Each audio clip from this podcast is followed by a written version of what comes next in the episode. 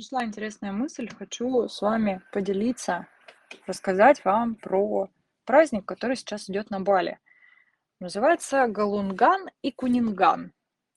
Это религиозный праздник, который отмечается чисто на Бали. Вообще в Индонезии его не отмечают, его отмечают только на Бали. На Бали здесь вообще своя религия.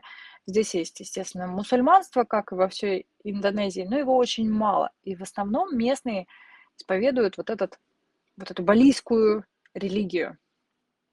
Она чем-то мне напоминает э, ближе всего язычество, потому что здесь очень много персонажей, очень много каких-то богов, каких-то таких историй про всех этих богов, но не суть. Праздник идет целых 10 дней, и он достаточно красивый, потому что балийцы украшают весь остров, э, ставят такие красивые штуки, может быть, фотки вам прикреплю. И суть этого праздника, она, как обычно в каких-то религиозных праздниках, в том, что там, что-то там когда-то давно произошло, кто-то там кого-то победил, добро победило зло, и вот теперь это отмечается. Отмечается этот праздник, что интересно, каждые 210 дней по какому-то там их местному календарю. Ну, давайте вот так, я по-честному вам рассказываю, очень все это утрировано. Не сочтите это как э, неуважение или что-то. Нет, я просто хочу донести вам абсолютно другую мысль, и поэтому так скомканно буду рассказывать про сам праздник. Не было цели у меня вас просвещать именно про Галунган. Нет, это не, не про меня.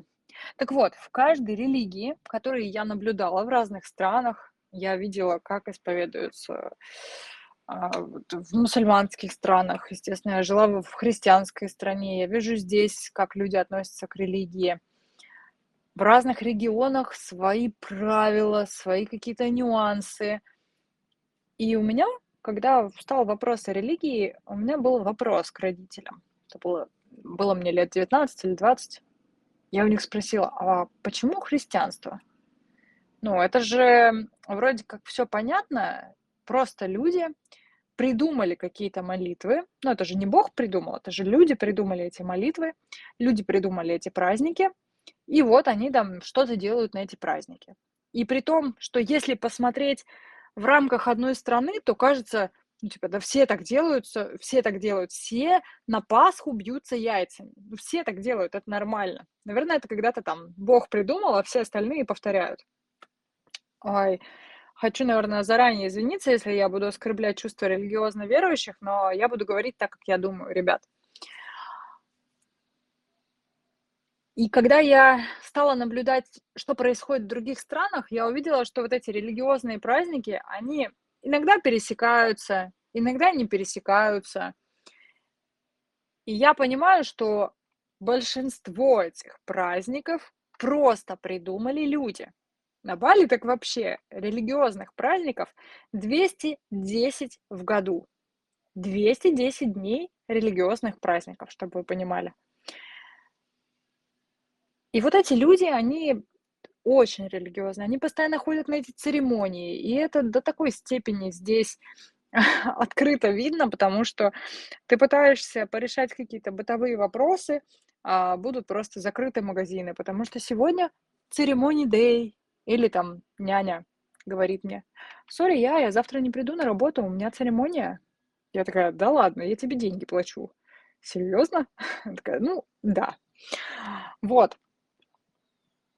И вот, знаете, меня удивляет, что эти люди, они настолько подвержены вот этим странным праздникам, что они даже не допускают мысли в своей голове подумать.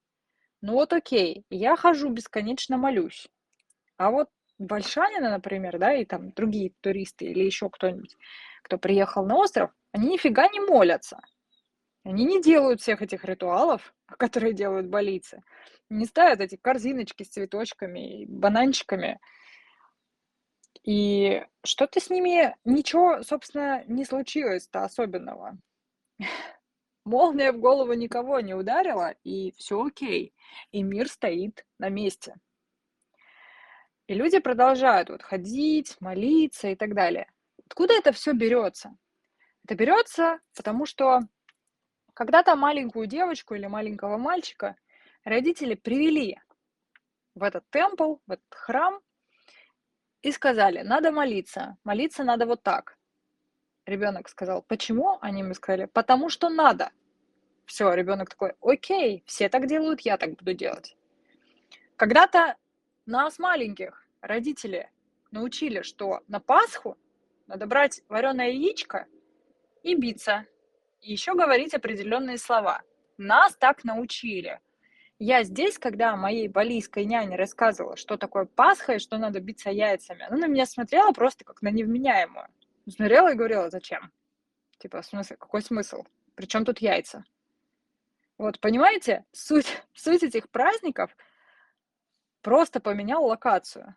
А какая идея у религии? Бог создал мир. Окей, почему тогда в этом мире одни знают, что такое Пасха, а другие не знают? Почему одни знают, что такое Галунган, а другие не знают? Конечно, может быть, я слишком острую тему затронула э, религию, но что я хотела показать этим примером? Я не хочу показать, что религия это плохо или еще что-то подобное. Нет, господа, верьте во что угодно, это меня вообще не касается, и я буду верить во что угодно, это вас тоже не касается. Я хотела показать, что мы получаем определенную информацию от наших родителей в детстве и воспринимаем ее как истину. Если нам родители говорят, что надо на Пасху бить яйца, для нас это истина в первой инстанции, которую мы не оспариваем. А для них свои истины, которые они не оспаривают. И ровно так же, как нам родители закладывают религию или не закладывают религию, мы получаем и все остальные знания. Мы получаем знания о том, как строить привязанность с нашими близкими людьми, надо ли быть с ними теплыми, либо надо быть с ними немножко холодными, потому что они могут быть опасны и могут бросить вас. Как нужно от, относиться к деньгам? Потому что обычно у предпринимателей вырастают дети предпринимателя. Обычно э, у тех людей, у которых были какие-то проблемы с деньгами, вырастают такие же дети. Да, безусловно, бывают еще и антисценарии, когда ребенок в детстве насмотрелся кредитов родительских, тотального безденежья, и он себе внутри дал обещание, что я вырасту и буду богатым, вопреки всему. И он идет к этой цели. Да, это называется антисценарий, когда ребенок принимает обратную сторону, так же как ал- алкоголизм, например, да. То есть э, ребенок может это скопировать, а может сказать, я вырасту и никогда пить не буду. Или никогда не буду бить детей. Вот меня били, я не буду этого делать. Это называется все антисценарии. И мы принимаем эти сценарии от наших родителей. Об этом можно почитать подробнее в книге Эрика Берна «Игры, в которые играют люди, люди, в которые, которые играют в игры». Об этом можно почитать у Клода Штайнера «Сценарии жизни людей». Прекрасные книги – вторая более простая, первая более сложная, но тем не менее они очень круто об этом рассказывают. Так вот, к чему я веду всю эту большую мысль, которая затянула уже почти на 9 минут? К тому, что мы получаем от родителей информацию о том, как нам относиться к деньгам, что нам делать в этой жизни, быть нам неудачниками или быть удачливыми строить нам свой бизнес или нет.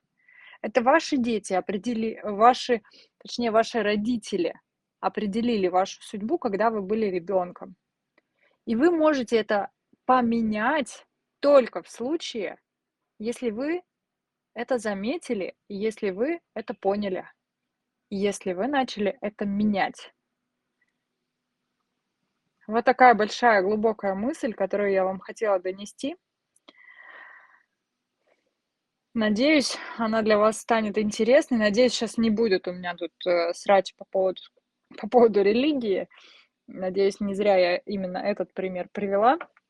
Потому что он просто понятный, ребят. Ну, come on, давайте не будем говорить о том, какая религия лучше и так далее. Еще раз повторюсь, а, ваше дело, во что верить, ваше дело, во что не верить.